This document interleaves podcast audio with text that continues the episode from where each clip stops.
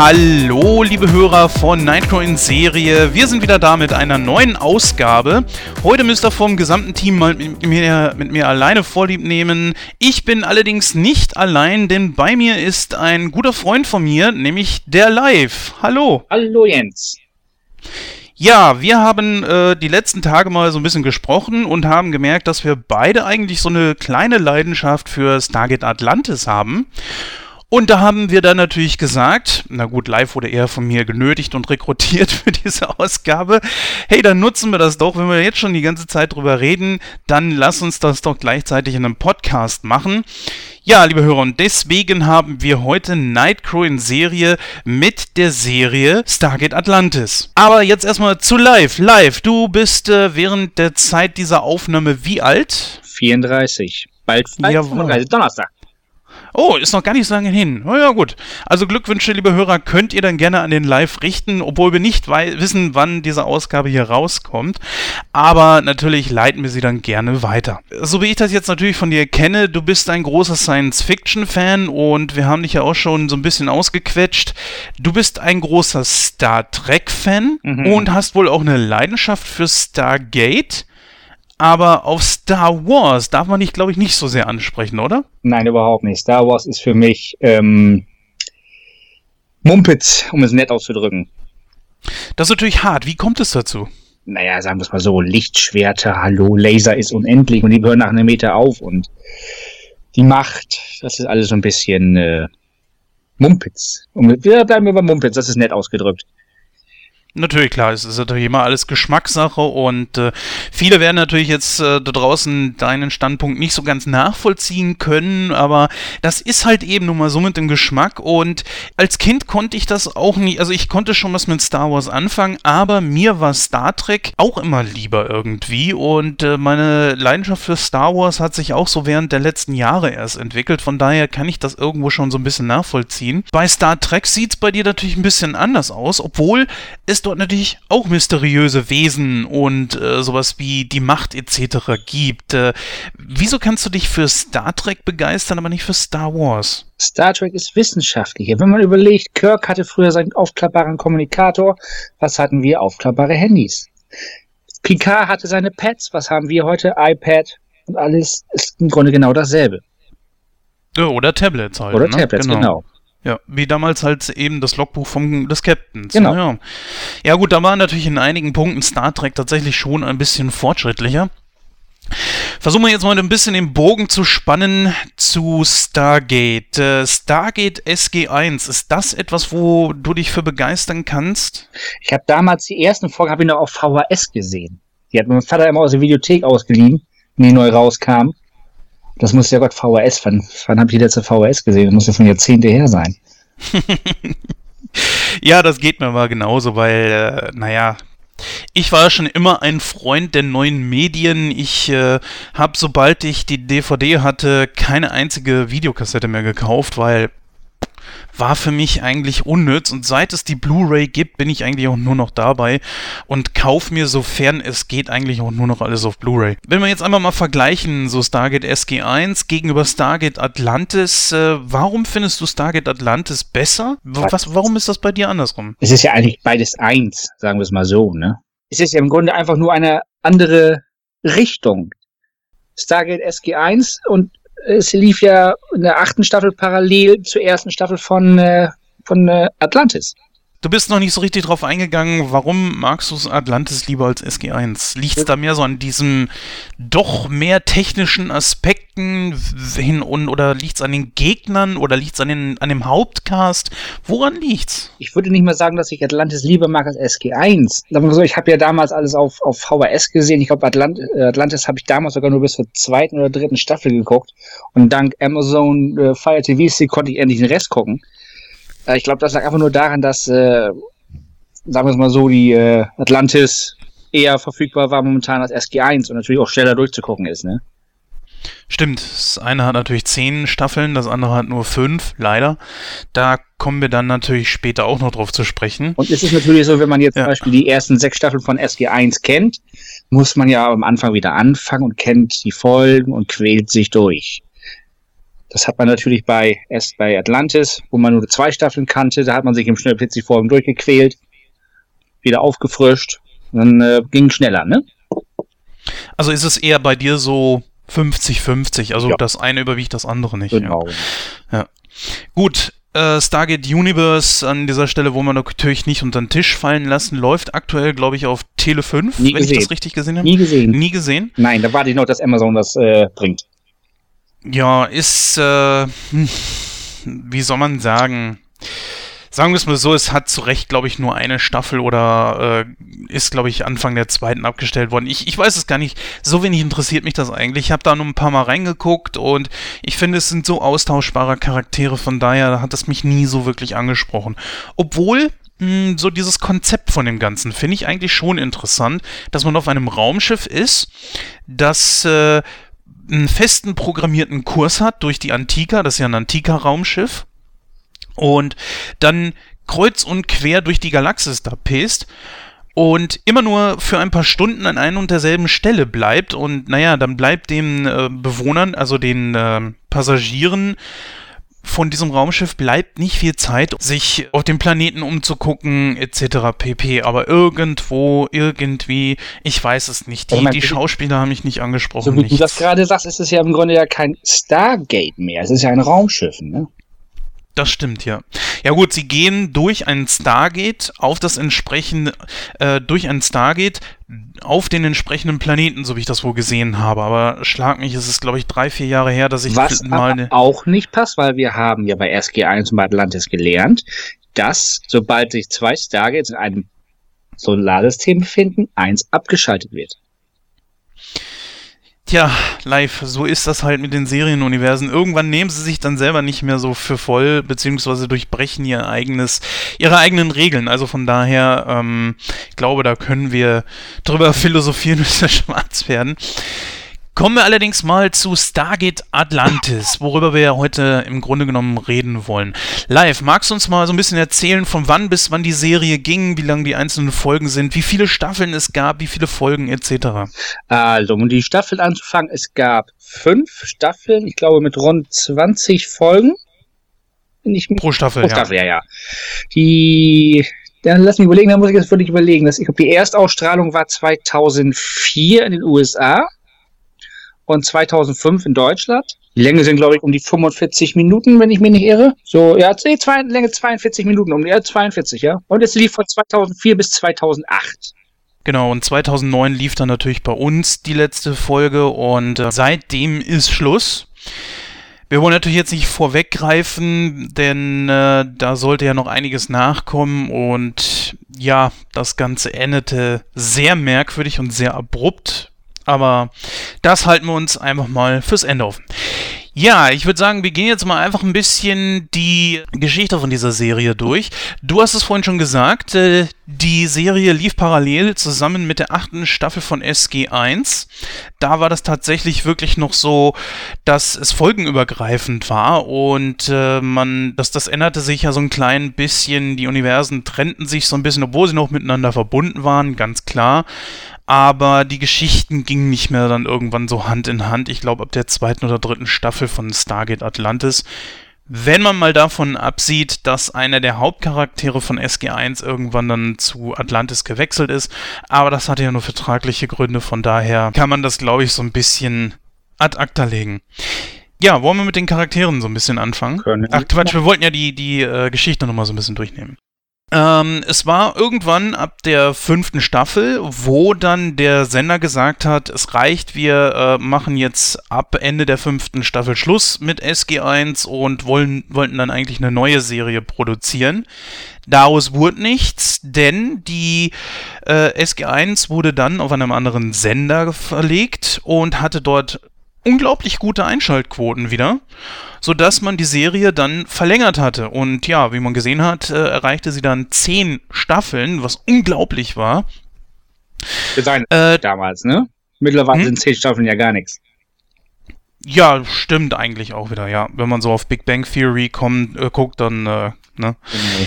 Ja, ähm, Dann war es allerdings so, dass dann doch irgendwann um das Jahr 2002 herum, 2003, die Idee zu Stargate Atlantis so langsam Form annahm und äh, man begann das Konzept zu entwickeln, äh, Charaktere zu entwickeln, natürlich den Cast zusammenzustellen, Drehbücher zu schreiben und so weiter und so fort. Und auch halt, wie wir es vorhin schon gesagt haben, innerhalb von SG1, dem Serienuniversum, wurde dann schon darauf hingearbeitet und es gab dann viele Crossover, dann auch in, besonders in der ersten Staffel. Und ja, wir wollen uns dann jetzt auch mal langsam aber sich den Charakteren widmen. Live, wen hatten wir denn da als Hauptcharaktere und wer hat die äh, Leute gespielt? Also, wir haben da einmal äh, als Hauptcharakter haben wir als Rolle Lieutenant Colonel John Shepard, gespielt von Joe Flanagan. Dann haben wir Dr. Watney McKay, gespielt von David Hewlett. Dann Tila Emagan, gespielt von Rachel Latwell. Ja, das waren eigentlich so die Hauptcharaktere, denke ich mal. Ne? Das also, oder wann zählt Elizabeth Weir noch als Hauptcharakter dazu? Ronan Dex hinzuziehen, Jason Momoa, aber der kam ja erst in der zweiten Staffel dazu. Genau. Ich glaube, aus heutiger Sicht wahrscheinlich sogar der bekannteste Schauspieler von allen, die da mitgemacht haben. Den hat es am meisten gebracht, ne? sagen wir es mal so. Das kann man auf jeden Fall sagen. Er hatte ja diesen Conan-Film gespielt, äh, der leider nicht so erfolgreich war. Dann natürlich äh, Game of Thrones. Jetzt bald wird er. Ähm, wen spielt er nochmal im neuen DC-Universum? Aquaman. Ach ja, genau, Aquaman soll er ja machen, richtig. Da ist ja bisher noch nichts rausgekommen.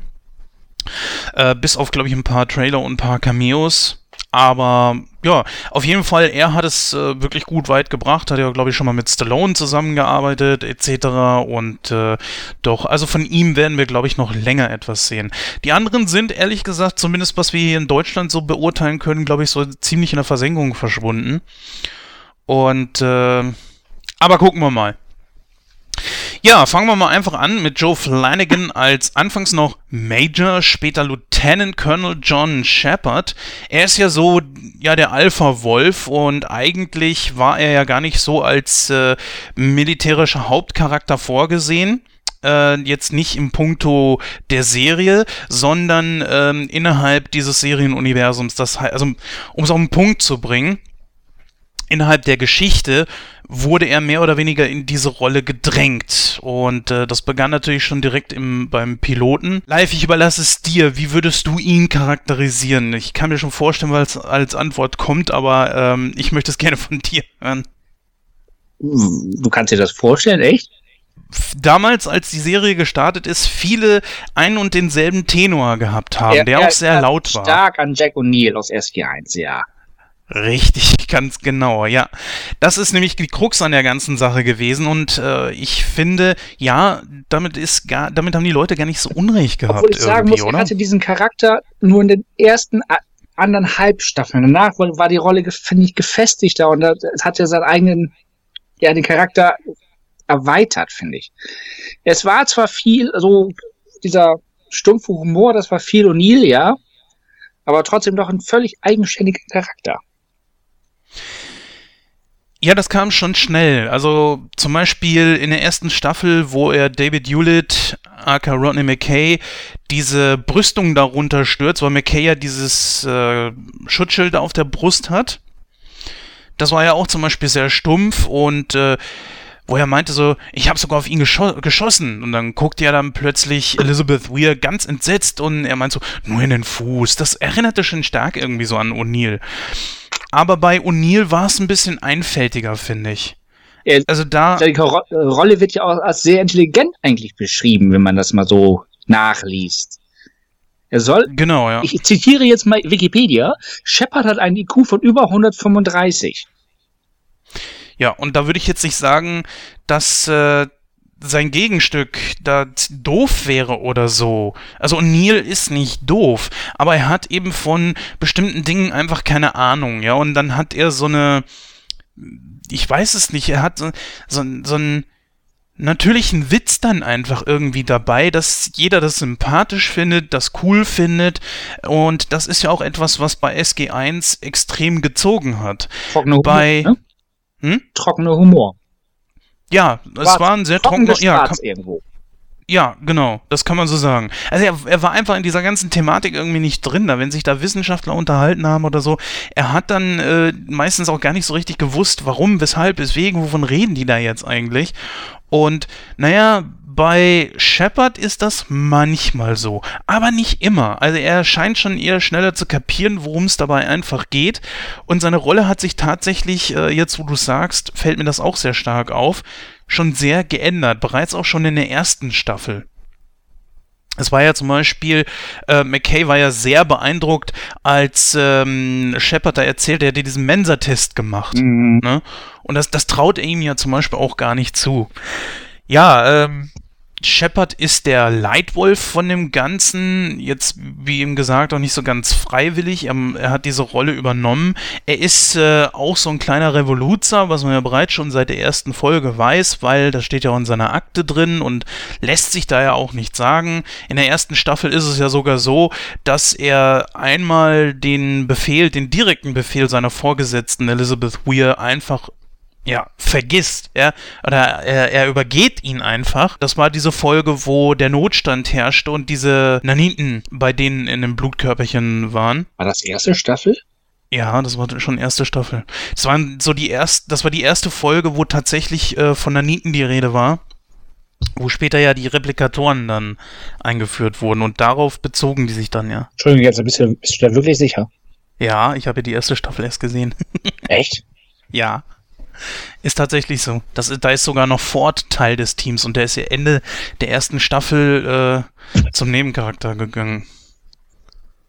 Vertrau mir. Nee, ich, ich, ich überlege nur gerade, ich komme noch nicht drauf, deswegen. Also, wenn ich ganz ehrlich bin, Joe Flanning als Schauspieler kenne ich eigentlich überhaupt nicht. Also, ich könnte jetzt nicht sagen, in welchen Rollen er noch mitgespielt hat, außer ich frage Wikipedia. Was ja, was ich gerade tue und es ja relativ viel ist. Aber es sind halt keine, also jetzt keine Dinge, wo ich sagen muss, ach ja, genau da. Ja, Richard Dean Anderson, jetzt so mal den Vergleich zu ziehen, ist natürlich eine andere Nummer, ne? Ja, gut, MacGyver aus den 80ern. Die nicht, ne? Klar, das ist klar.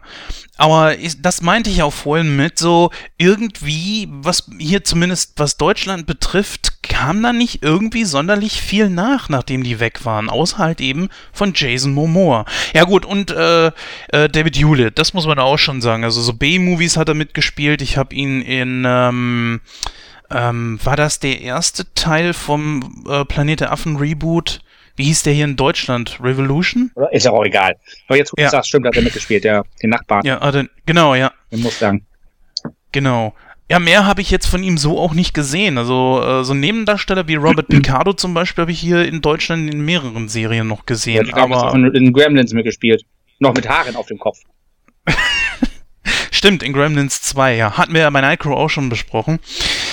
Ja, äh, Joe Flanagan ist natürlich auch so ein Typ, wo ich sagen würde, der sieht gut aus. Er ist ein Blickfang, ne? Und er hat äh, schon auch so die Ausstrahlung von jemandem, der gerne auch die Führungsrolle übernimmt, der nicht einfach stumpf irgendwie nur nach den Regeln geht, der zwar Befehle befolgen kann, aber dann, wenn es danach geht, dann auch gerne mal sie selbst außer Acht lässt, um seinen eigenen Willen dann durchzusetzen. Aber was Und ich bei ihm immer gefragt habe, bei dem Charakter, die Frisur, ist sie gewollt?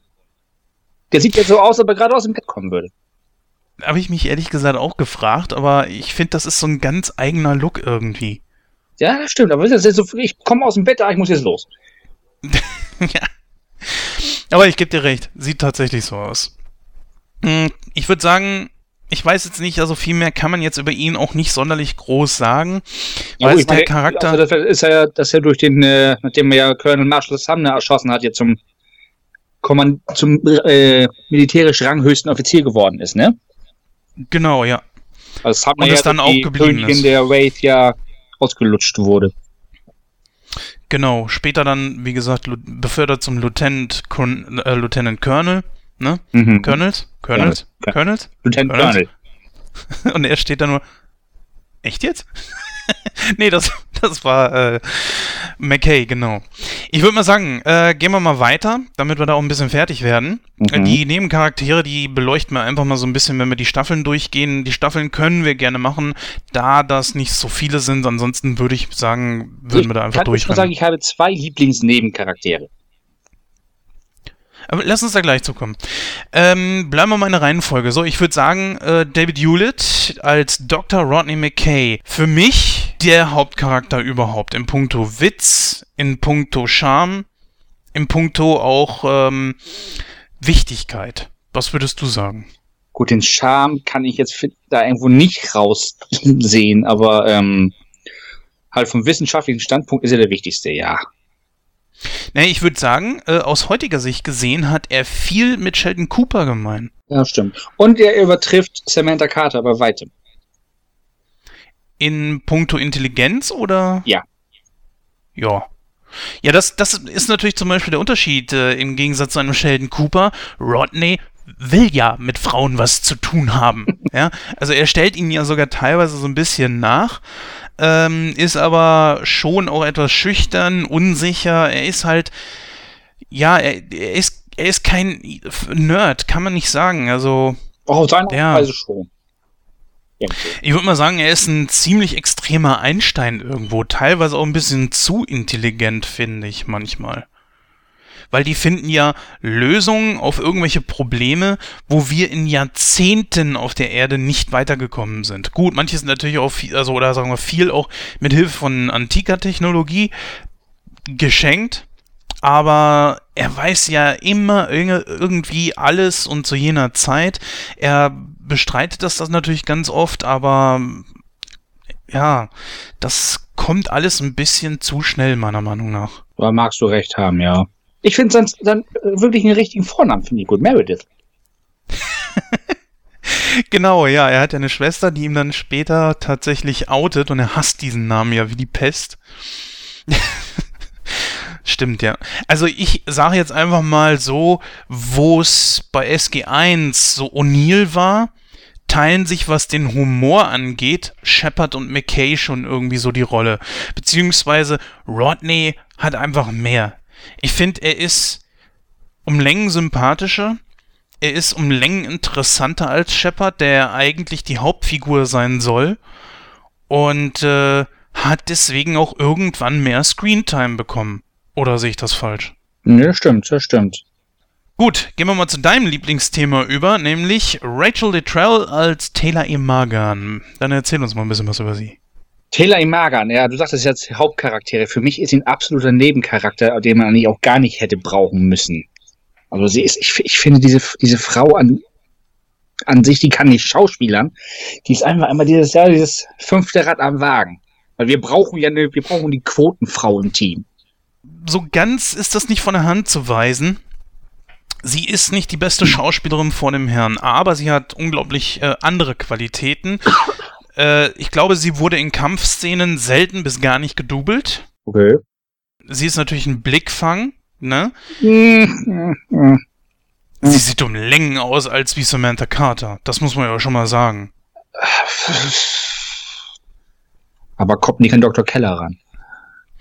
Ja, das stimmt. Das stimmt. Also, für die schwärme ich auch so ein bisschen. Das gebe ich zu. Und Taylor ist nicht unwichtig, ja. Sie ist ja die führende Expertin für die diese Galaxis. Ja, ja, das stimmt, hast recht. Und durch sie kommen natürlich auch viele Dinge in Gang, wie zum Beispiel mit den Genii. Damit sind wir eigentlich schon durch, ne? Äh, später kommt dann noch so ein bisschen ihr Baby in den Vordergrund. Hast du noch irgendwas zu ihr zu sagen? Nein. Okay. Das, das ist ein Thema, das ich gerne durchhaben möchte. ich, ich würde sagen, wir sind einfach mal fair. Ja, Rainbow Sun Franks als Lieutenant Aiden Ford war ja eigentlich geplant von Anfang an als Hauptcharakter und gehörte ja auch zur Stammbesetzung. Aber irgendwie haben sie ihn ja rausgenommen. Weißt, weißt du warum? Hm, ich müsste lügen, wenn ich jetzt irgendwas sagen würde. Ich würde jetzt einfach mal eine Behauptung aufstellen. Er ist einfach zu unwichtig. Weil wenn du dir SG1 anguckst, hat jeder dort seine Berechtigung. Du hast den Wissenschaftler, du hast den Militärtypen, der schon durch Joe Flanagan bzw. Äh, Shepard einfach abgedeckt war. Ähm, ja, du hast die Frau dabei, die ja selbst auch schon eine Kämpferin ist. Sie ist die Botschafterin. Welche Rolle hat Rainbow Sun Franks dabei? Wenn man ganz gehässig gesagt, mit den Quotenschwarzen, ne? Es ist der, der die Kugeln abkriegt. Das ist das rote Hemd bei Star Trek er ist schauspielerisch jetzt irgendwo, glaube ich, so einzusiedeln, wenn du mir da recht geben würdest, bei Rachel Littrell. Ja. Ne? Nicht, dass Jason Momoa da irgendwo besser wäre. Aber Jason Momoa ist einfach ein Blickfang. Das muss man auch mal sagen. Nicht, dass Rainbow Sun Franks, übrigens ein absolut geiler Name, dass der scheiße aussieht. Aber wenn ich jetzt die Wahl hätte, nehme ich Jason Momoa oder nehme ich den Rainbow Sun Franks, dann nehme ich doch lieber den wirklich durchtrainierteren, besser aussehenden Jason Momoa. So, und damit der natürlich auch geoutet. Ja, klar. Hättest du gerne. Nix da. äh, also dann würde ich tatsächlich auch wirklich Jason Momoa nehmen. Und ich persönlich glaube einfach, dass das deswegen auch passiert ist, dass man hier einfach das Team so ein bisschen ausgebessert hat, obwohl ich eigentlich sagen muss, so bis auf den Blickfang und die Muskeln bringt Jason Momoa nur eigentlich nicht so viel mit, finde ich außer seine Vergangenheit. Aber das hätten sie ja dann bei Rainbow Sun Franks auch schreiben können. Ich denke mal, er war einfach nur, Stargate SG1 hatte vier Teammitglieder und die brauchten einfach nur ein Teammitglied, damit sie auch wieder auf vier kommen. Sie hätten ihn ja da lassen können. Aber ich glaube, Aiden war einfach so unwichtig. Oder einfach vom Publikum nicht gewollt. Das kann natürlich auch sein. Naja, gut. Also Ende der ersten Staffel ist er dann weg. Er äh, wird abhängig von diesem komischen Gen oder was das da ist, oder diesen Enzym, Enzym ne? was. Enzym, genau, was die Race dort absondern und mutiert dann halt äh, zu einem Freak und Drogenabhängigen und ist eigentlich nur noch ein reiner Nebencharakter, der, glaube ich, nur noch in der zweiten und dritten Staffel hier und dort mal auftaucht. Er hat die Hauptrolle der ersten Staffel und Gastauftritt in der zweiten und fünften Staffel. Dritte und vierte siehst du ihn gar nicht. Wirklich? Der war in der fünften dabei? Hm, frag Wikipedia. Also ich kann mich da gar nicht mehr dran erinnern. Ich weiß nur, er war in der zweiten noch öfter mal dabei, wo sie ja versucht haben, ihn auch zu retten.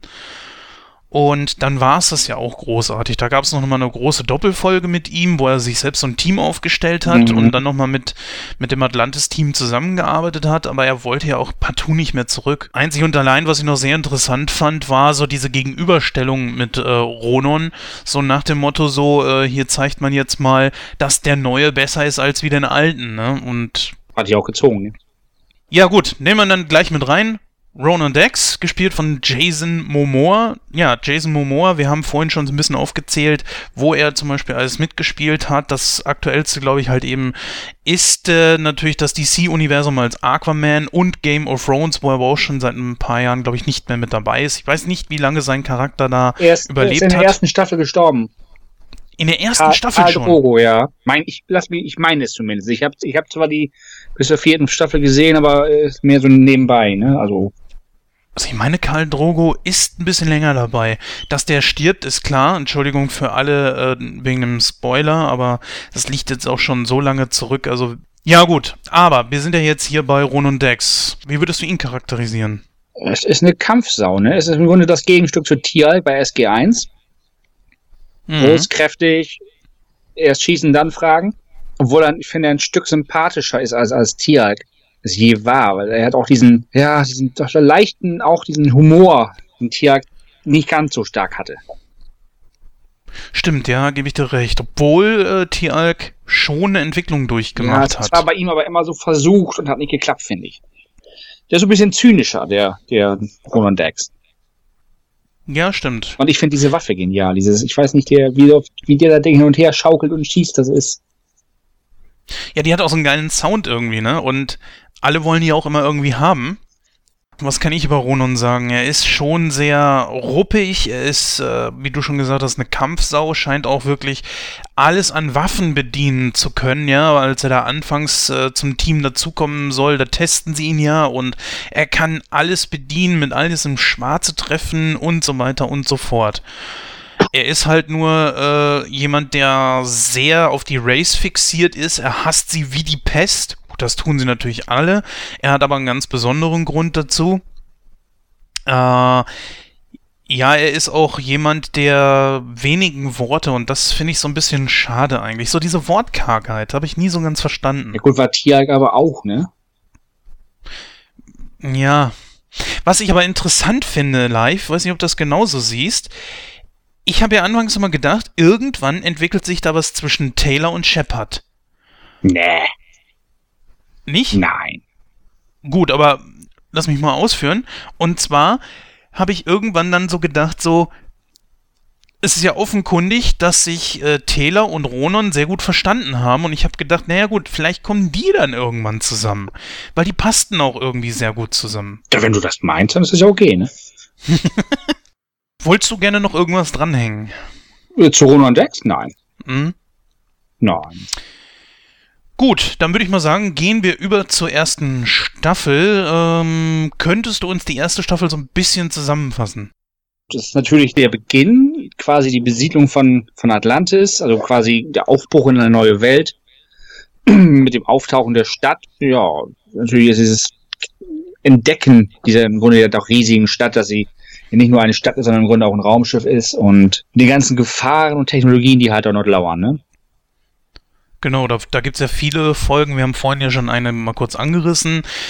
Äh, sie entdecken die ganze Stadt, äh, das ganze Equipment, was da ist, was sie zukünftig auch nutzen werden. Nicht von jedem haben sie eine große Ahnung. Shepard ist derjenige, der von Anfang an dieses Gen in sich hat, also quasi Naturtalent ist, obwohl er da nichts für getan hat. Das ist auch der Grund, warum er mit auf die Reise kommt.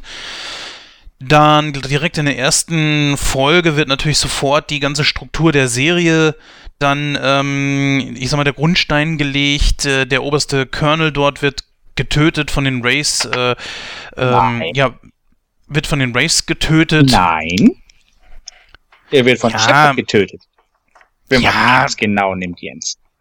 Ja, gut. Äh, zumindest sind aber die Rays der Grund, warum äh, Shepard schießt. Das ist ja klar. naja, also die erste besser, Staffel. Hm? Ich bin Besserwisser, ne? Ja, wie wir es von dir kennen. Naja, auf jeden Fall, äh, die erste Staffel würde ich jetzt mal ungefähr so zusammenfassen. Es wird der Grundstein gelegt für die Begegnung mit den Rays. Die Rays, die sonst Winterschlaf äh, halten, erwachen. Sie sind die Hauptgegner erst einmal. Dieses Feld teilen sie sich dann irgendwann. Da kommen wir später drauf.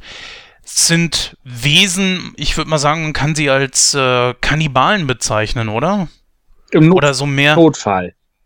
Hm? Im Notfall werden sie zu Kannibalen, also was halt, ja, Kannibalen kann man schon sagen. Sobald sich menschliche Nahrung bietet, frisst man halt seine Soldaten, ne? Ich würde eher sagen, es sind so Hightech-Zombies. Habe ich so noch nicht drüber nachgedacht, aber ähm, Oder lass uns eher sagen, sie sind eher so Hightech-Vampire. ja. Ne? Sie müssen sich an den Menschen laben, um überleben zu können, wie halt eben Vampire. Dann war meine andere Ausführung eben nicht ganz so richtig.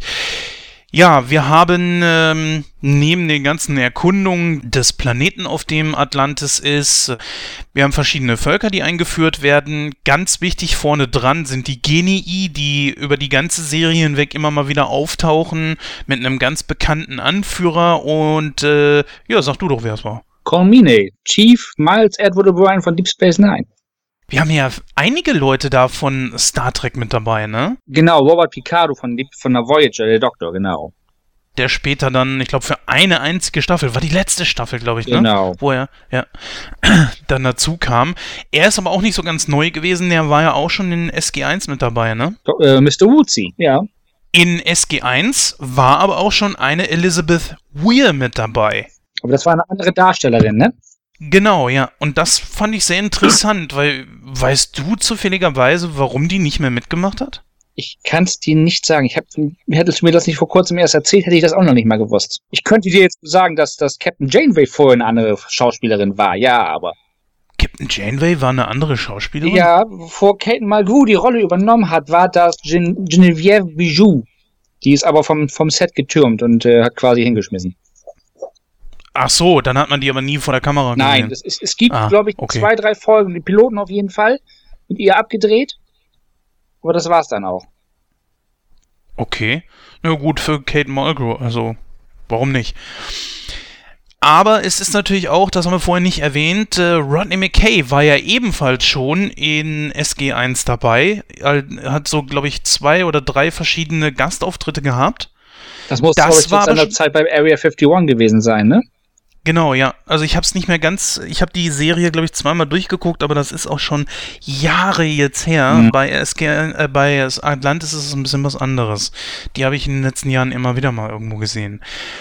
Äh, ja, richtig. War aber immer der gleiche Schauspieler, hat aber eine andere deutsche Synchronstimme. Hier ist es ja jetzt Axel Malzacher, der perfekt passt, finde ich. Und der dem, dem Charakter im Deutschen auch nochmal sowas richtig Geiles gibt. Also, wer da nochmal nachgucken möchte wo, und auch wissen möchte, woher die Begeisterung von Rodney für Samantha Carter äh, kommt, der sollte nochmal SG1 durchgucken, denn da wird das sehr schön erklärt, weil er schwärmt ja nicht nur für sie, dass er richtig richtig fest, ist ja schon fast Liebe, würde ich sagen. Das ist so die erste Staffel, würde ich jetzt einfach mal sagen, grob zusammengefasst. Und die, ja, es beginnt natürlich der Kampf gegen die Race und äh, da mal die, gleich die Frage an dich, wie findest du denn die Race, die jetzt bis zum Ende der Serie ja auch die Hauptgegner bleiben? Jetzt zum Beispiel auch im Vergleich mit den Goa'uld na gut, die Rays sind halt nicht wie die Ult menschlich. Also jetzt heißt schon menschlich, ja, aber sie sehen halt nicht menschlich aus. Das ist äh, meiner Meinung nach ein Riesensprung gewesen nach den Ult, die ja nur im Grunde nur leuchtende Augen da hatten, sonst hätte sie ja gar nicht erkannt. Ja, oder halt eben das Loch im Bauch, ne? Und gut, jetzt haben sie Löcher in der Hand, also von daher das hast du ist der bei, Sprung auch nicht bei jedem gesehen, das war nur bei den Jafar. Du, so hundertprozentig kenne ich mich da leider nicht aus. Ich habe das damals auch nicht so hundertprozentig verstanden, wie das genau äh, abläuft mit den Weil, Wenn du überlegst, bei den Tok'ra wurde der Symbiont... Das waren ja der Gegenpart, ne? Genau. Das waren ja auch Goa'uld nur geläutert ich irgendwie. Ich an so eine schöne Szene erinnern, wo die halt ähm, auf den Vater von Samantha Carter damals übertragen wurden. War das ja mehr eine Mund-zu-Mund-Übertragung bei den Tok'ra. Eine, eine, ja, eine schmerzlose Übertragung. Aber sind die Goa'uld nicht auch sowas eigentlich nur wie Wirte, bis äh, irgendwann. Goa'uld sind die, sind. Die Würmer. Die Würmer, das sind die Goa'uld, ja, die, die leben so lange bis, bis Re zum Reifen, glaube ich, in den Jafar. Genau, ja, jetzt, Und jetzt macht es langsam wieder halt Sinn. irgendwann ja. in die, wenn die groß sind, kommen die woanders rein, so.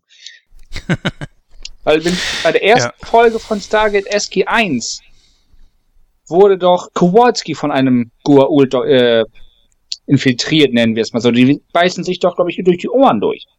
Boah, gute Frage, weiß ich nicht. Aber die sind dann im Gehirn gewesen, glaube ich. Ja, ne? Hirnstamm, Gehirn, irgendwo die Gegend, ja. Hm. Ja, aber nochmal zurück zu den Rays. Also, äh, die wurden ja auch während der gesamten Staffel schon modifiziert, beziehungsweise auch immer mal wieder so ein klein bisschen angepasst. Zum Beispiel diese Gedankenübertragung oder auch Taylors äh, Begabung hatte ja auch ein, ein, kleines Update erfahren. Sie konnte ja später sogar mit ihnen kommunizieren Gut, und so weiter. Und ich persönlich finde sie um Längen cooler als wie die Goa'uld. Und finde, das war eine absolut geile Idee. Auch so, dass sie nicht so sonderlich leicht zu töten sind und dass sie nicht aus sadistischen Gründen Menschen töten oder weil sie angebetet werden wollen, wie die Goa'uld zum Beispiel, oder sich als Götter sehen, sondern sie machen das einfach, um am Leben zu bleiben. Sie brauchen die Menschen als Nahrung.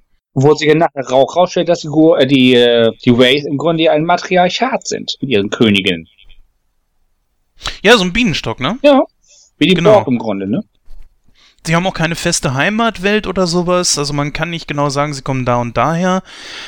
Man forscht nur halt innerhalb der ersten Staffel so ein bisschen und findet heraus, dass sie wahrscheinlich äh, von irgendeinem so Käfer abstammen. Der das, das die, Genau. Aber ich weiß gar nicht, war das aufgrund deines Experimentes? Nein, so wie ich das verstanden habe, die Eratus-Käfer, der sich ja auch in, war das erste oder zweite Staffel bei Shepard an den Hals geklammert hat.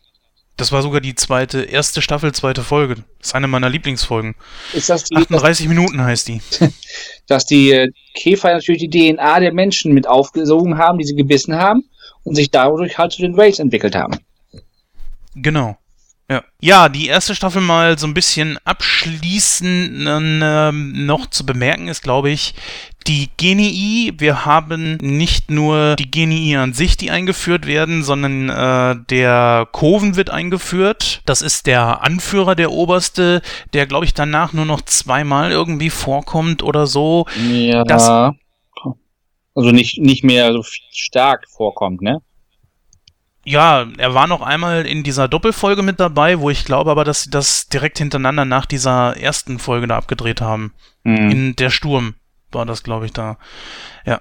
Und irgendwann wird er ja getötet. Und genau. dann übernimmt jemand anderes. Und natürlich Kolja, der, glaube ich, am präsentesten von allen von denen ist, ne? Hat auch am längsten durchgehalten.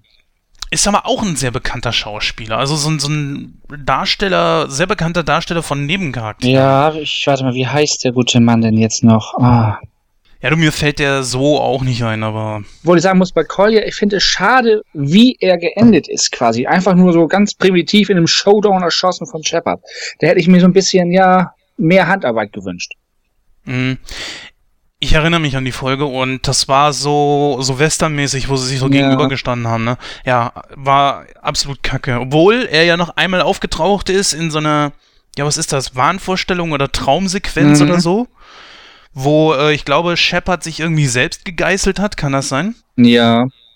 Ja. Es ging um irgendwie so eine Sonde Ja. mit, mit Masse, irgendwie, keine Ahnung. Zweite Staffel fängt mit einem, mit der Beendigung dieses Dreiteilers an. Ende der ersten Staffel haben wir einen großen äh, Cliffhanger. Die Stadt wird von den Rays angegriffen. Da sind drei Schiffe hin unterwegs. Und dann gibt's hier ein Geplänkel, da ein Geplänkel und bis sie letzten Endes irgendwann Hilfe von der Erde bekommen und das ganze Ding noch irgendwie drehen können. Und da wird auch schon der Grundstein für die zweite Staffel gesetzt, indem nämlich jetzt äh, Ford vom Hauptcharakter zum Nebencharakter wird. Mhm. Das heißt, Rainbow Sun Franks macht Platz. Noch nicht sofort, aber so langsam aber sicher für Ronan, der bald kommen wird. Atlantis hat jetzt einen festen Kontakt zur Erde. Das wird jetzt fortan immer so sein. Durch die Daedalus erstmal, ne? Durch die Daedalus, ja, und äh, natürlich anfänglich durch das ZPM, beziehungsweise irgendwann durch diese komische Straße, die sie da schaffen. Ähm, die, diesen, diesen Gateway, Mhm. Mit diesen tausenden, äh, ich weiß gar nicht, wie viele äh, Stargates sie da zwischen den, Uni äh, zwischen den Galaxien abgelegt haben. Obwohl, da hat man Diese ja einen. Unterschied gemacht. Es gab ja Stargates und Space Gates. Ja, das war natürlich auch eine schöne Neuerung, ne? Und die hatten natürlich diese Jumper, wo die dann durch diese Teile auch durchfliegen konnten. Die sahen eigentlich anfänglich, fand ich ziemlich lame aus, bis dann rauskam, wofür die eigentlich da waren. Und das fand ich eigentlich cool irgendwo. Die sahen irgendwie ein bisschen aus wie so ein Zigarettenstummel irgendwie, oder? Ja, irgendwann taucht natürlich Ronan auf. Also er ist so ein, so ein Typ, von dem die Rays sich nicht nähren können und deswegen haben sie ihm so einen Sender hinten eingebaut und jagen ihn fortan. So als äh, ja, sportliche At ähm, Aktivität, so könnte man sagen. Training. Weil, weißt du noch, warum die sich nicht an ihm laben konnten? Keine Ahnung. Ich denke mal genetisch irgendwie was. Gibt, gibt ja mehrere davon. Das wird ja in einer anderen späteren Staffel wird das ja Folge wird das ja noch äh, gibt's ja noch einen.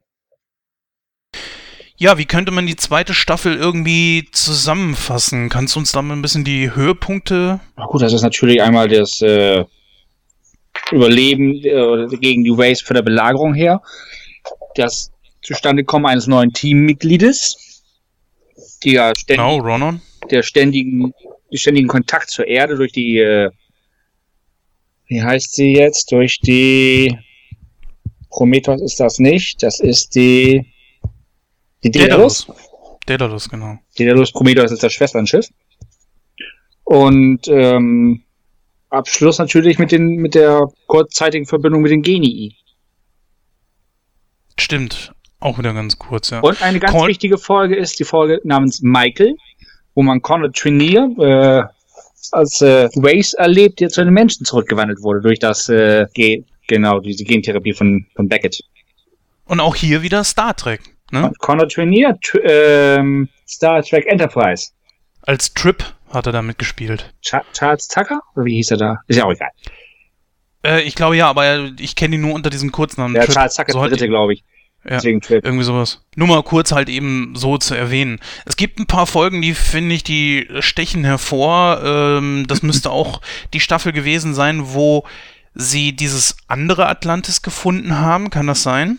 Das war doch so überwuchert. Wo einige drin waren, die äh, die Kontrolle über diese Stadt hatten. Einer hatte das Gen und konnte damit den Kontrollstuhl bedienen und hatte deswegen die anderen, äh, die Dorfbewohner. Ja, ja, unterjocht. ja, genau, ja. Stimmt. War der genau das genaue Gegenstück zu, zu Atlantis, das stimmt. Haben sie sich da nicht noch irgendwie auch ein paar Jumper oder irgendwie sowas mitgenommen? Kann das sein? Drohnen haben sie sich da besorgt. Nur Drohnen, keine Jumper?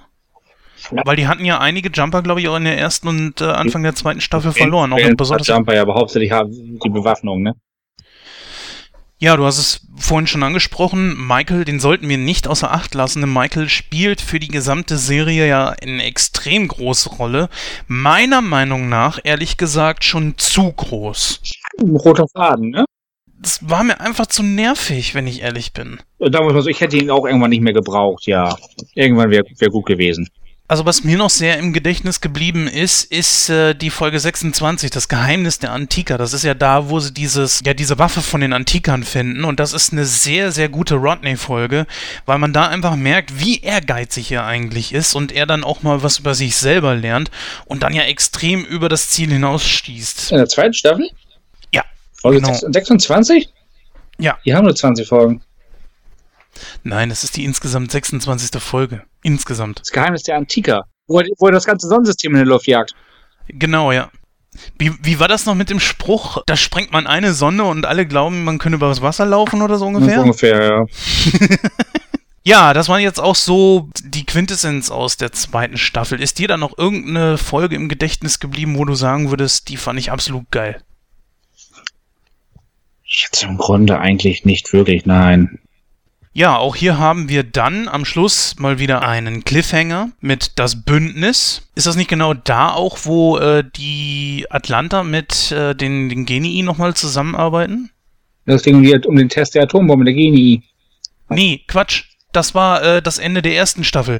Ende der zweiten Staffel ist, äh, wo sie, da gibt es so das, das riesige Problem mit dem Bürgerkrieg unter den Rays. Und dann tauchen die ja irgendwann auf und übermitteln eine Nachricht an die Atlanta und sagen, wir brauchen eure Hilfe und wollen dieses Gen haben. Dieses Gen, womit die Rays zurück in Menschen verwandeln können. Ja, stimmt, hast du recht. Ja, und hinterher betrügen doch die Rays die äh, Atlanta. Die wollen eigentlich im Grunde genommen das gar nicht haben. Wollten nur die Koordinaten der Erde, genau. Und irgendwie hat ja, äh, ich glaube, Michael so ein bisschen Narren gefressen an Taylor, kann das sein? Das liegt, glaube ich, an diesem an den Genen, die Taylor halt durch diese Verbindung hat, was ja auch später bei der Schwangerschaft ganz extrem ausgesteuert wird. Bist du sicher? Ich glaube schon. Also ich würde zumindest erklären zum letzten Staffel hin, ne? Gut, gehen wir mal auf die dritte Staffel, denn die beginnt halt eben mit äh, genau der Fortführung von der Folge, die wir gerade eben gesagt haben. Da wird das Ganze natürlich aufgelöst. Die äh, Atlanta können natürlich in letzter Sekunde dann äh, wieder mal alles retten und ja, weiß nicht. Also diese Cliffhanger, ich, wie, wie findest du solche Cliffhanger, vor allen Dingen auch hier jetzt bei Atlantis? Schön und gut, aber dadurch, dass diese Cliffhanger ja meist zum Staffelende kommen und die Staffeln doch immer ziemlich versetzt von der Zeit her gezeigt wurden, ist das sehr, sehr schwierig, finde ich, weil du musst dir erstmal überlegen, was war da oder sogar nochmal hinterher gucken, nur ein Jahr später die nächste Folge erst hast. Ja gut, es soll natürlich einen dranhalten und es soll einem zum Weitergucken animieren. Ich meine, ich finde das ja so an und für sich nicht schlecht, aber damals war das Problem bei uns in der Videothek, habe ich mir die Folgen ausgeliehen und das hat teilweise bis zu einem Jahr gedauert mhm. äh, oder noch länger, bis dann irgendwann mal was kam. Und ich fand, ich fand die Serie damals richtig endgeil, aber es kam nie was. Und das äh, nervte irgendwann dann schon ehrlich gesagt ab. Dann finde ich das manchmal besser, man hat keinen dieser Cliffhanger und dann, äh, ja, ich, ich weiß nicht, warum sollte mich die nächste Staffel nicht interessieren, wenn die der vorherige gut gewesen ist? Dann brauche ich sowas eigentlich nicht, oder? Tja, aber irgendwie willst du, wie willst du sonst Leute dranhalten zum Gucken? Ich weiß es nicht, diese Serie ist ja schon so, ja, sie hat ja einen echt durchgehenden Faden. Ehrlich gesagt, ich finde diese Serie sogar richtig gut, weil sie nicht so extrem an ähm, einer Geschichte dranhängt, wie es heutzutage ist. Du kannst ja heutzutage, wenn wir zum Beispiel sagen, äh, Breaking Bad, du guckst eine Folge, aber du hast immer ein offenes Ende und die Geschichte geht weiter. Fand ich damals mit Deep Space Nine so furchtbar. In der letzten Staffel, weil die letzte Staffel war ja im Grunde eine zusammenhängende Folge. Und hast du eine Folge nicht gesehen, bist du raus. Ja, und deswegen finde ich äh, eigentlich so, wie man es bei dieser äh, Serie hier gemacht hat, eigentlich besser. Du hast in sich abgeschlossene Folgen, aber die Geschichte geht ja weiter. Und deswegen äh, konnte ich dem so ein bisschen mehr abgewinnen, als wie die Serien das heutzutage so machen. Gucken wir uns mal so ein bisschen die dritte Staffel an. Wir haben hier tatsächlich das vorhin schon angesprochene Ende von Kolja. Wir haben die Einführung eines sehr merkwürdigen Charakters, den wir auch schon bei Stargate Atlantis hatten, allerdings in einer anderen Rolle. Das ist dieser Typ, der äh, auch diesen Schutzschild hatte. Weißt du, wo sie im Dorf waren, wo ja, Kolja sein Ende fand. Ja. Da war doch, ja eine sehr, sehr äh, coole Folge, finde ich, mit sehr viel Humor dabei und leider, ja, gut, dieses etwas merkwürdige Ende. Ich hätte aus Kolja ehrlich gesagt noch ein bisschen mehr gemacht als das. Es ist aber auch irgendwie so eine Rodney-Staffel, oder? Ja, jetzt wo du sagst, ja. Naja gut, wir haben äh, zum Beispiel den doppelten Rodney. Absolut geile Folge. Rodney muss sich mal wieder mit sich selbst auseinandersetzen. Äh, für diejenigen, die die Folge nicht kennen, ähm, im Grunde genommen geht es darum, dass durch ein Experiment aus einem anderen Universum, ähm, das ja also Spiegel, also ja so, so ein Spiegel eigentlich ist von unserem Universum, ein anderer Rodney kommt und der ist im Gegensatz zu dem Rodney aus unserem Universum ist er sympathisch, nicht nervig, hat keine Ticks und kommt natürlich bei den anderen unglaublich an. So, und scheinbar kann er auch in sein Universum nicht zurück. Und äh, das Fiese natürlich ist, dass unser Rodney sich halt mit dem jetzt auseinandersetzen muss und sogar seine Schwester ihn irgendwie sympathischer findet. Da ist wieder so ein Ding, was wieder gezeigt hat, aus Rodney kannst du eigentlich die besten Folgen rausholen. Wie fandst ja. du die Folge? Ich finde ganz ehrlich, ich fand die an, es ist immer so ein Lückenfüller gewesen, fand ich. Ja gut, es ist tatsächlich eine Folge für dazwischen. Aber ich no doubt, aber ich fand, da gab es bessere Lückenfüller-Folgen. Wesentlich bessere. Zum Beispiel? Ach Gott, ein freier Tag zum Beispiel. Obwohl ja, ein freier Tag kann man auf englischen Sunday ja auch nicht wirklich sagen. Weil, äh, greife ich jetzt vor, das will ich, mache ich nicht. Ähm, um andere Folgen zu nennen, was haben wir da? Ja, welche haben wir denn da? Ich muss mal kurz gucken, ich muss mir selber mal kurz watchen. Mhm. Zum Beispiel die Folge, wo sie diese Station auf dem Meeresgrund finden. Oh ja, auch sehr gut. Sicherlich irgendwo eine Lückenfüllerfolge, aber wesentlich besser als die jetzt der doppelte Watney. Erklär mal kurz, wo, worum ging es da nochmal? Also ich weiß es jetzt. Ich, das, es ging oh. darum, dass irgendwie das Atlantis-Team mit dem Jumper den Meeres, Meeresboden nach einer Stadt Antika absucht, wo die halt Thermalenergie halt mit äh, nutzen können und halt diese äh, hier dann halt von dieser Königin, Race-Königin dann gesteuert wird. Genau.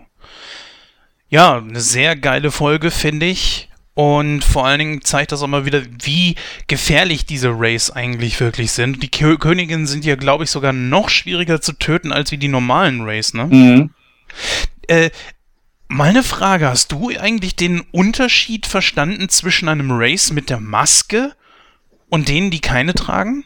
Die Race mit der Maske sind ja die reinen Soldaten. Aber im Grunde genommen genauso wie die anderen auch, oder nicht? Halt, äh, ich denke mal, einfach nur simpler im Grunde aufgebaut, ne? Halt, gut, die sprechen nicht, ähm, sind halt dieses, einfach nur dieses, ja, die, die Drohnen halt, ne? Wie bei Bienen Fokker, die, die, die Verteidiger oder die Angreifer. Und ähm, halt die mit den langen, äh, die, die sprechen können, sind halt quasi quasi die, die Worte der, der Wraith. Ja, das ist natürlich auch die Staffel, wo die Replikatoren eingeführt wurden. Das allerdings waren andere Replikatoren, als wie die, die wir aus äh, Stargate SG1 kennen. Das Vielleicht magst du unseren Hörern mal kurz erklären, was das für welche waren. Die nennen sich die Asuraner, nach ihrem Heimatplaneten Asura. Die, die äh, wurden von den Antikern als intelligente Maschinen auf Grundlage von Aniten für den Kampf gegen die Wraith entwickelt. Allerdings die, hatten die so ein, eine Art Sendebefehl, der niemals ausgesetzt wurde. Deswegen halt kam der Kampf der Replikatoren gegen die Rays nicht zustande. Aber es kam etwas ganz anderes zustande, nämlich, dass die sich vermehrt haben. Die haben ihr eigenes Atlantis geschaffen. Und ja nicht nur das eigene Atlantis, die haben ja eine, nicht eine Stadt gebaut, die haben ja eine ganze Metropole, also so eine richtige, weiß ich, keine Ahnung, wie viele Atlanten da drum herum waren. Ähm, also das muss man sich einem, also man muss einfach Atlantis nehmen und einfach zigtausendmal multiplizieren. So ein riesiges Gebilde haben die eigentlich geschaffen. Mhm. Das sah natürlich saugeil aus, als die, als das, S, äh, als das SG Atlantis-Team dann plötzlich von dem, sie, sie gehen ja durchs Gate und tauchen wo auf? Wieder im Kontrollraum und genau. denken sich, hä, was ist denn jetzt kaputt? Und äh, dann tauchen plötzlich hier diese Pseudo-Antika auf, die halten sie ja anfangs noch, glaube ich, für Antika. Mhm. Und gucken dann irgendwann mal aus dem Fenster und dann fällt denen die Kinnlade runter, als sie das gesehen haben. Saugeil animiert gewesen. ich dachte mir, naja, okay, das ist natürlich schon Hammer, was da gewesen ist, ne? Und die haben natürlich keinen ZPM, die haben ZPMs. Und das ist natürlich saugeil. Also, naja, was natürlich klar war, irgendwie kommt es da zu einem Konflikt und das sind dann irgendwie die neuen Gegner oder separat neue Gegner. Ich weiß nicht, was, äh, was man sich dabei gedacht hat, die dann da einzuführen, ob das so ein schleichender Übergang dann werden sollte, um die Race abzulösen. Wahrscheinlich, ne? oder zumindest mal weg von denen. Immer nur dasselbe ist auch langweilig. Ja, das ist richtig, aber einfach nur um neue Geschichten einzuführen oder sollten die langsam aber sicher dann die, äh, die als Hauptgegner ablösen, wie es dann ja irgendwann bei SG1 ja dann die Ori gewesen sind. Möglich, möglich. Oh. Genau weiß man es natürlich nicht, ne? Wird dir keiner erzählen. Ja, gehen wir mal über zur vierten Staffel. In der vierten Staffel war es dann so, dass die gute Rachel Littrell irgendwann schwanger wurde und das konnte man natürlich nicht verbergen. Und dementsprechend hat man ja die Geschichte ein bisschen angepasst. Also ihre Realschwangerschaft hat tatsächlich die Geschichte der Serie beeinflusst und das sogar erheblich beeinflusst. Äh, ja, dementsprechend musste dann natürlich auch Taylor schwanger werden. Es war aber keiner aus dem Team, wie ich dann immer mal vermutet habe, sondern irgend so ein 0815-Typ, der glaube ich auch nur ein oder zweimal äh, vorkommt. So richtig, mhm. ne? Genau. Ja, und eine ganz große Änderung gibt es, denn am Ende der äh, dritten Staffel ist, äh, beziehungsweise am Anfang der vierten Staffel, verlässt Dr. Weir den Hauptcast und wird dann letzten Endes ersetzt durch eine andere Schauspielerin, die wir allerdings schon kennen. Äh, Amanda Tapping. Genau. Amanda Tapping, die wir natürlich schon aus SG1 kennen. Da hat auch das reale Leben sehr viel Einfluss auf die Serie gehabt, denn äh, SG1 war nach der zehnten Staffel passé. Die Ori haben als äh, Gegner nicht mehr gezogen und auch dass Richard Dean Anderson aus SG1 ausgestiegen ist, hat der Serie dann irgendwann den Todesstoß versetzt. Gut, er war noch hier und da mal ein paar Mal da, aber das war ja dann schon längst nicht mehr so richtig, naja. Allerdings hatte die gute Amanda Tapping als einzige von dem Hauptcast dann schon bereits für eine elfte Staffel unterschrieben, die es dann aber nicht mehr gab. So. Jetzt mussten sie den Vertrag irgendwie erfüllen. Also musste Atlantis als Lückenbüßer herhalten.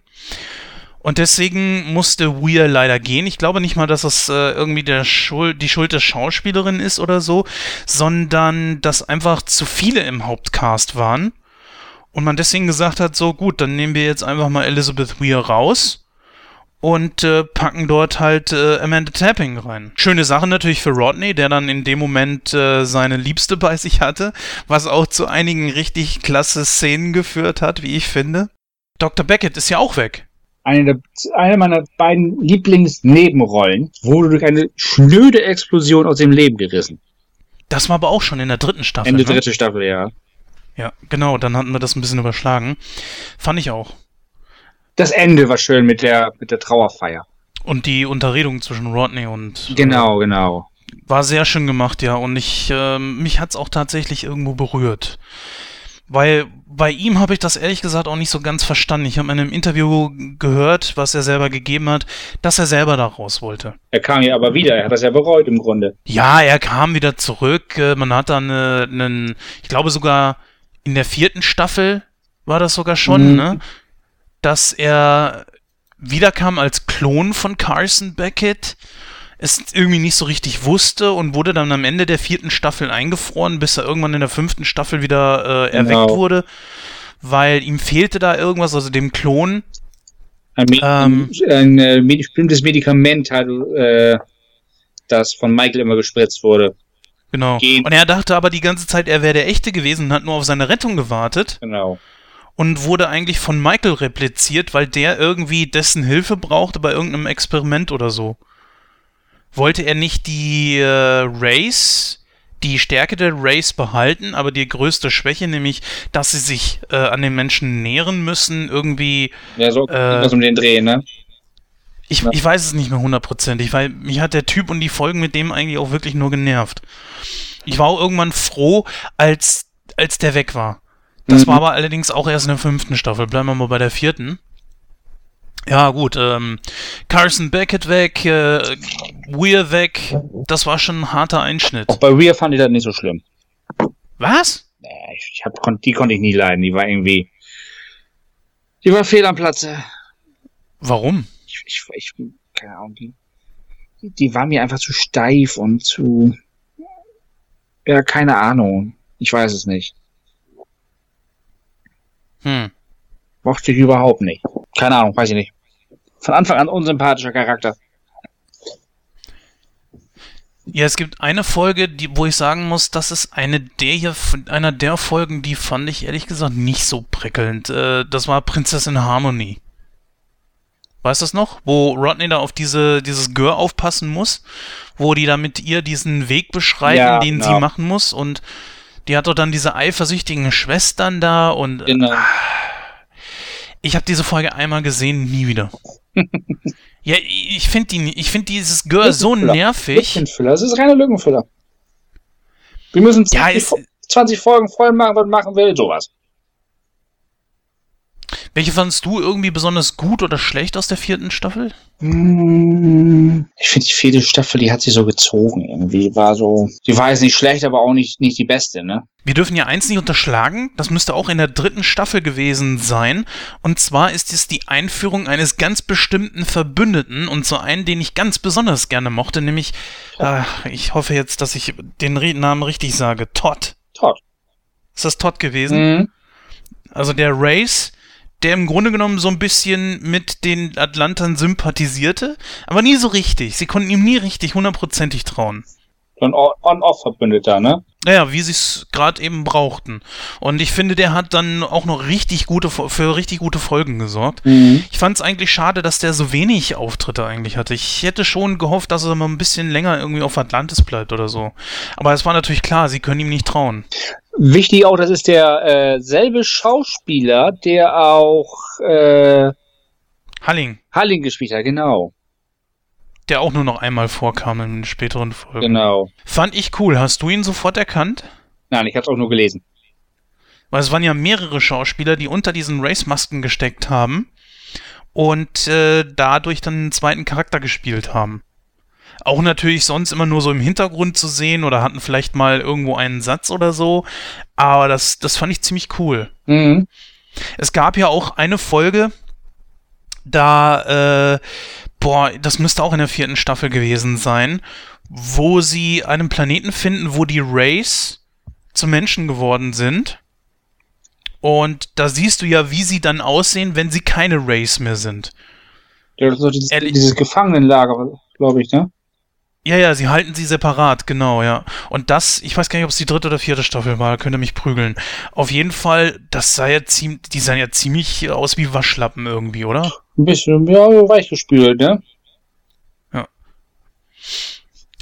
Gut, gehen wir mal über zur fünften und letzten Staffel. Da äh, tut sich natürlich so einiges. Ähm, da gibt es auch so ein paar Lückenfüller und man, ja, ich weiß nicht, live, wie siehst du das? Es ist die letzte Staffel und irgendwie, ähm, ja, wollen wir, wollen wir direkt mal das Ende ansprechen? Ja. Ja. Ja, gut gehen wir mal direkt zum Ende. Wir haben, äh, beginnen wir mal mit der Folge Vegas. Eine Folge, die, die man guckt und sich am Anfang dann so wirklich fragt, so, hä, was soll das jetzt mhm. bitte? Weil äh, sie spielt auf der Erde. Keine Sau weiß warum, weshalb und weswegen. Äh, die Charaktere sind auch soweit alle vorhanden. Nur mit einem Unterschied. Sie spielen was ganz anderes. Shepard, der den Polizisten spielt. Genau, Shepard spielt einen Polizisten, bei ihm merkt man das am meisten. Und die ganze Zeit über verfolgt er irgendeinen Wahnsinnigen, der irgendwelche Leute killt. Und das stellt sich dann als Race heraus. Er hat aber keine Ahnung, was das ist. Also er hat auch von Atlantis und so weiter keine Ahnung, überhaupt nicht. Mhm. Und stirbt sogar am Ende der Folge. Genau.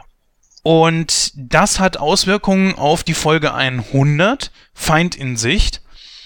Ähm, Im Englischen Enemy at the Gates. Mhm. Und Vegas war ja die erste Folge. Ja, und ähm, da erhalten sie irgendwie eine Nachricht aus diesem Paralleluniversum und wissen, dass die, nee, die Rays erhalten ähm, eine Nachricht aus dem Paralleluniversum von dem Race, glaube ich sogar, oder?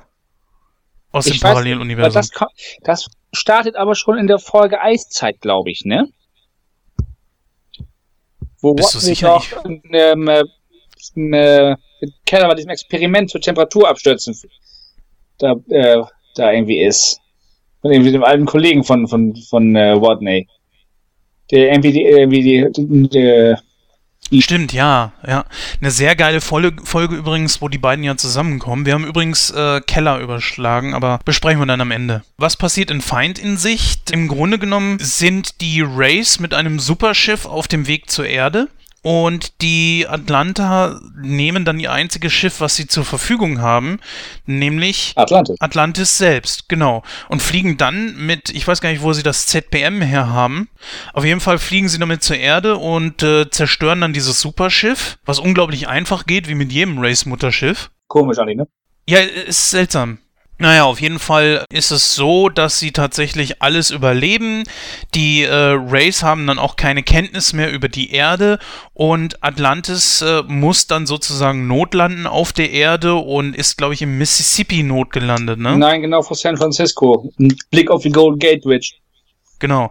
Und zwar in getarnter Form. So, und dann stehen sie alle auf einem Balkon und gucken dann auf die Stadt. Und damit End. endet die ganze Serie. Sehr liebloses Ende sehr, sehr liebloses Ende. Ich begreife es bis heute nicht. Kannst du dir dann Roffen reinmachen? Ah, gut. Ich denke mal, die, ich glaube, die Serie ist ja auch wegen Einschaltquoten abgesetzt worden. Und man musste irgendwie schlachtartig ein Ende sich heraus aus den Fingern saugen und ähm, ja. So entstand halt das Ende der Serie, ne? Ja, das, das ist richtig, aber es ist so, es bleibt ja alles offen. Die Replikatoren sind nicht wirklich besiegt, die Race nicht einmal im Ansatz. Man ja. hatte aber damals über versucht, die Serie äh, wie SG1 in der Direct-to-DVD-Film weiterzuführen. Deswegen, ich denke mal, dass man da überlegt hat, wir lassen die so enden, aber wir bringen das so ein bisschen weiter in zwei, drei Filmen, die es nie gab. Ja gut, von SG1 gab es ja zwei Filme. Es gab ja Continuum und noch irgendeinen anderen Film. Arc irgendwie. Genau, war das nicht der Film, wo sie den, den letzten. Nie gesehen, ähm, keine Ahnung, weiß ich nicht jetzt. Nie gesehen? Ja, gut, okay, ist ja nicht so wichtig. Ja, also ich finde ein absolut unwürdiges Ende. Es bleibt so viel offen und äh, ich persönlich hätte schon gehofft, dass da irgendetwas kommt. Aber da kam nichts. Nee. Und auch so die ganze Staffel über so man hat zwar ab und zu noch Dr. Beckett mit dabei gehabt, äh, dann gab es diese Liebschaft zwischen, äh, wie hieß sie zwischen Dr. Keller und Rodney, beziehungsweise wie Rodney zusammen mit Ronon um sie gebuhlt hat, das war, fand, fand ich eigentlich sehr interessant. Mhm. Ähm, was hast du damals gedacht, wen sie sich aussuchen würde? Ich dachte eigentlich, dass das Ronon wird, weil einfach dieser ja, doch etwas männliche Charakter wäre als Rodney, ne? Ja, da gab es ja auch diese Doppelfolge. Äh, war das eine Doppelfolge? Nee, es war eine einfache Folge, wo sie dann plötzlich alle äh, in, in verschiedenen Stadtteilen dann äh, voneinander getrennt waren und in Quarantäne waren. Mhm. Weißt du noch? Oder sie konnten einfach irgendwie nicht raus. Keine Ahnung, weiß ich jetzt nicht mehr so hundertprozentig. Da waren ja verschiedene Leute miteinander eingeschlossen. Ich hatte echt gedacht so, naja, eigentlich äh, müsste da jetzt irgendwie was passieren, kam aber nicht. Und natürlich auch völlig aus dem Nichts heraus, ganz am Anfang äh, der Staffel wurde plötzlich Samantha Carter ausgewechselt gegen Robert Picardo. Ich weiß nicht, wie sein äh, Rollenname da war Richard in Atlantis. Woolsey. Woolsey, Genauso. Ja, richtig, Woolsey. Genau, wenn ich dich nicht hätte. Ja gut, die Pflicht von äh, Amanda Tapping war erfüllt, die Staffel war abgedreht und äh, fertig. Ja gut, dann hätte man einfach nochmal um eine weitere Staffel verlängert oder so. Auch so eine Sache, die ich nie so hundertprozentig verstanden habe. Gut, ich gestehe, Woolsey machte sich relativ gut, obwohl ich immer noch Weir vermisst habe und dieser ständige Wechsel vorne an, an der Front fand ich nicht so prickelnd, ehrlich gesagt, aber naja, war Das okay. Ich war froh, dass die Weir weg war. Aber du konntest mit der Tapping besser, ne? Auch nicht wirklich. Und Woolsey? Meiner Meinung nach hätte man äh, entweder Shepard komplett Kommando übergeben sollen oder halt äh, Stephen Caldwell. Den, den fand ich als Nebencharakter ziemlich gut. Aber wir sind auf äh, Keller noch nicht so richtig eingegangen. Das war einer deiner Lieblingscharaktere, hast gesagt, ne? Optisch, ja. Nur optisch, nicht mal als Charakter? Nee, als, der Charakter ist ging. ne? Sie, sie wurde natürlich relativ plump eingeführt, finde ich. Wow. Ja, so nach dem Motto, äh, ja, sie sind jetzt der Ersatz, ne? Ja, okay, ja. Sehr schade, fand ich auch. Allen voran, diese Schauspielerin äh, schien ja nicht so ein glückliches Händchen irgendwie mit Serien gehabt zu haben. Sie war ja in Firefly schon dabei. Ja, genau. Und die Serie hatte ja noch nicht einmal eine ganze Staffel, dann war die ja schon abgesetzt. Ich weiß gar nicht warum. Wahrscheinlich auch wieder Einschaltquoten. Wahrscheinlich. Aber die Serie hatte wenigstens noch einen Film bekommen mit Serenity. Ja, gut. Ich habe ich hab versucht, Firefly anzufangen. Ich habe mir nach der zweiten Folge gedacht, bloß nicht, hör auf damit. Das tut keinen Sinn mehr antun. Ja, gebe ich dir recht, war auch nicht mein, mein Ding. Also, Ich möchte noch kurz auf meinen Lieblings-Nebencharakter kommen. Ich weiß nicht, wie du ihn findest. Das ist, das ist Radek Selenka. Die ewige Nummer zwei hinter Watney. Ja, natürlich, volle klar. Kanne immer abgekriegt hat, die arme Sau. Aber dennoch irgendwie einer der liebenswürdigsten Nebencharaktere irgendwie war, den die Serie hatte. War er nochmal Russe oder war er Tscheche? Er ist Tscheche. Ja. Ist immer, hast du die äh, Serie auf Deutsch oder auf Deutsch, Englisch ja. geguckt? ja. Im Englischen spricht er mit diesem tschechischen Akzent, ja. Spricht er den immer oder Immer, ja. spricht er immer? Weil Anfang der äh, ersten Staffel war es ja noch so, als er das erste Mal auftauchte, hat er ja noch echt so, er hat eine andere Synchronstimme gehabt und er hat diesen Akzent auch noch mit drin gehabt, der dann, als der andere übernommen hatte, komplett weg war. Und er flucht ja auch sehr viel auf Tschechisch. Auch in der deutschen Form, ja, ne? Stimmt, ja. Stimmt, wie haben wir den übersehen können? Äh, der muss natürlich auf jeden Fall erwähnt werden. Ja, die ewige Nummer zwei, aber das, das passte einfach auch so gut, weil Rodney dann natürlich jemanden hatte, an dem er sich hochziehen konnte. Selenka tat einem auch immer irgendwie leid, oder? Ja, klar. Aber trotzdem, irgendwie war er doch, teilweise war er mir sogar anfangs sympathischer als Watney. Sagen wir mal so, Rodney ist ja eigentlich nicht so wirklich sympathisch. Er ist sympathisch, ja, er, aber ähm, er ist natürlich auch extrem arrogant. Selenka ist das ja eigentlich gar nicht. Aber, naja, Rodney ist nun einmal der führende äh, Wissenschaftler auf Atlantis und es stört ihn sehr häufig und er kann es ja auch nicht zugeben, wenn Selenka ihn gerettet hat, ne? Im Grunde gibt es ja noch so viele Nebencharaktere, die man noch, aber das sprengt den Rahmen. Hast du irgendwie eine besondere Lieblingsfolge aus der Serie? Besondere Lieblingsfolge. Ähm, äh, äh, sicherlich, aber ich äh, komme ich jetzt gerade nicht so drauf, wenn ich ehrlich bin. Also. Also bei mir war es lange Zeit die äh, 38 Minuten, wo sie halt äh, mit dem Jumper in diesem Stargate verkeilt sind. Hm, Die fand ich eigentlich immer ziemlich cool. Mich hat immer, haben eigentlich immer nur so diese Rückblenden gestört. Aber ich habe noch eine Folge da, ich weiß leider den, den Titel nicht, weder im Deutschen noch im Englischen. Und zwar ist das, wo Rodney mit, äh, ich glaube, ein oder zwei anderen Leuten auf dem Grund des Meeres festsitzt. Wo dieser Wal dann plötzlich da auftaucht. Und er sich dann auch noch Amanda Tapping vorstellt, also Genau. Dr. ja, Genau. ich komme jetzt auch nicht drauf, nee, wie die heißt. Ja, die fand ich, für die finde ich eigentlich ziemlich cool. Was sind deine Lieblingsgegner aus der Serie? Die Genii, die Replikatoren oder vielleicht doch die Race? Die tun sich alle nicht viel. Das heißt, die Gen ich glaube, also von der, von der Beliebtheit tun sich die Geni und die äh, Race nicht viel. Also bei mir waren es eindeutig die Race, waren ja auch die Hauptgegner davon und einer meiner Haupt-Lieblings-Nebencharaktere ist auf jeden Fall Todd, weil irgendwie ich finde, das hatte irgendwie was. So dieses äh, ständige, wir arbeiten zusammen, aber auch nur bis zu einem gewissen Punkt. Und dann hat er so plötzlich dann doch wieder beschissen. Richtig geil fand ich zum Beispiel diesen einen Satz, den er gesagt hat, wo er im Paralleluniversum war und meinte so, die Rays sind unvergänglich. Fand ich ziemlich cool. Dr. Keller ist einer meiner Lieblingscharaktere, weil ich äh, finde die Frau eigentlich recht süß die Schauspielerin. Ich folge ihr auch übrigens auf Twitter. Hat leider nicht so viel Interessantes zu sagen, aber. Auf Facebook naja. auch nicht. Auf Facebook auch nicht, naja, gut. Ja, es ist auch sehr still geworden um sie. Ich glaube, sie ist Mutter geworden. Das habe ich wohl mal irgendwann gelesen. Das kann sein. Aber, ja. Ähm, Lieblingshauptcharakter ist bei mir auf jeden Fall Rodney. Da besteht für mich auch gar kein Zweifel dran. Wen findest du da am besten? Ähm, also ha Hauptcharakter würde ich äh, Shepard und als Nebencharakter würde ich äh, Selenka. Obwohl Evan Lorne auch nicht schlecht ist, aber das ist ja wirklich so eine Neben-Nebenrolle. Wer? Evan Lorne, das ist äh, der leitet auch ein äh, Außenteam auf Atlantis. Das ist, glaube ich, die zwei hinter Shepard als militärisches Team. Ja, richtig. Es gab ja auch Peter Groden, ne? Der mehrere Male dabei war. Und ganz überschlagen haben wir ja hier diesen, ähm, lass mich überlegen, wie hieß der, diesen Pferdeschwanz-Typen mit dem, also so ein Wissenschaftler war das, der hatte eine Brille und er hat sich ständig über Weir beschwert. Ja, ähm, ja, ich komme nicht drauf. Ich weiß, wie du meinst. Der hat ja später auch auf dieser Zwischenstation gearbeitet. Ja, ich, warte, warte, warte. Hatte nicht auch in der fünften Staffel irgendwo mitgespielt? Der war die ganze Zeit irgendwo immer mit dabei. Ja, hat aber auch nie wirklich einen, einen tragenden äh, Charakter oder sowas. Nee, der wird da jetzt leider auch nicht beigeführt, wenn ich jetzt gerade ehrlich bin. Ja, wenn ihr wisst, liebe Hörer, wen wir meinen äh, und den Seriennamen, vielleicht auch den Schauspielernamen gerade wisst, dann schreibt ihn doch einfach mal in die Kommentare rein. Ich werde jetzt live einfach mal die Frage der Fragen stellen. Wie würdest du denn prozentual gesehen die Serie bewerten, wenn 100% das allerbeste ist, also top perfekt und 0 natürlich nichts, gar nichts, absolute Miese? 85 bis 90 Prozent. Das ist eine sehr hohe Wertung. Ich würde sogar mit konform gehen. Also so auch 88, 87 Prozent. Mir hat das einfach immer gefallen, so diese ganze Optik von Stargate Atlantis, äh, wie die ganze Stadt an sich aufgebaut wurde, diese futuristischen Komponenten mit Leuten dazwischen, die eigentlich gar nicht so wissen, was sie da machen, was, was das alles ist, etc.